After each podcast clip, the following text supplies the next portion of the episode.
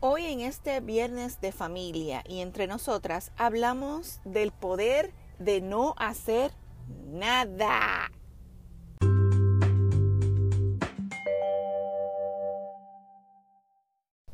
Ya es viernes y como muchas familias ya ah, las personas han planificado exactamente qué van a hacer en el fin de semana, las actividades, cosas de diversión y nos aferramos a veces a, llenar el calendario de cosas, ¿verdad? A poner diferentes cosas ahí, porque hay que divertirse y pasarla bien y disfrutar y ser felices. Pero en nuestros calendarios también debemos tener un buen bloque lleno de nada. Sí, mi gente, escucharon bien. Hacer absolutamente nada. Porque hay que descansar, el cuerpo tiene que descansar. No sé si a ustedes les ha pasado, pero a mí me ha pasado que a veces estoy tan y tan cansada que los fines de semana me acuesto a dormir y duermo una o dos horas.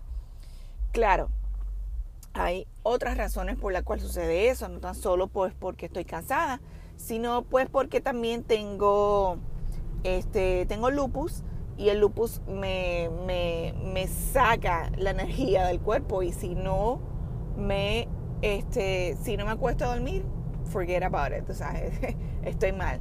Eh, pero independientemente de eso, ¿verdad? Eh, los fines de semana también se hicieron a descansar y qué rico es cuando tú descansas, te vuelves a llenar de energía para continuar adelante y a tener más diversión, porque no hay nada peor que uno trate de hacer actividades, estamos todos en familia, vamos a un sitio y entonces tenemos desacuerdos, hay alguien que no está feliz, hay alguien que está grumpy, como uno de los enanitos, y no nos divertimos y la pasamos peleando. Entonces, entonces estás perdiendo el tiempo este, esa memoria ya queda ahí impregnada en nuestra mente de que ese día fuimos a hacer XY cosa y no nos divertimos. ¿Por qué? Porque estábamos grumpy.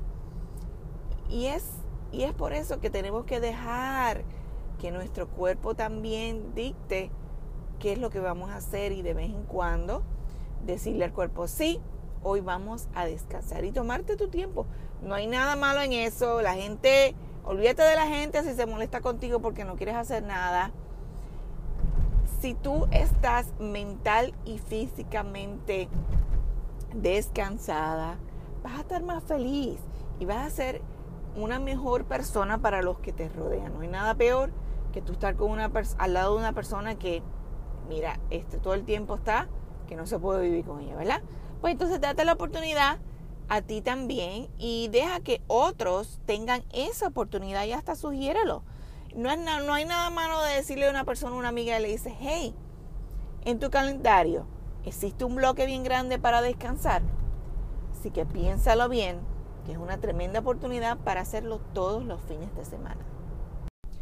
Te exhorto entonces a que este fin de semana tomes un buen bloque de tiempo y te dediques a descansar estoy más que segura que tu cuerpo te lo va a agradecer. Y este fue el episodio de hoy de Entre Nosotras.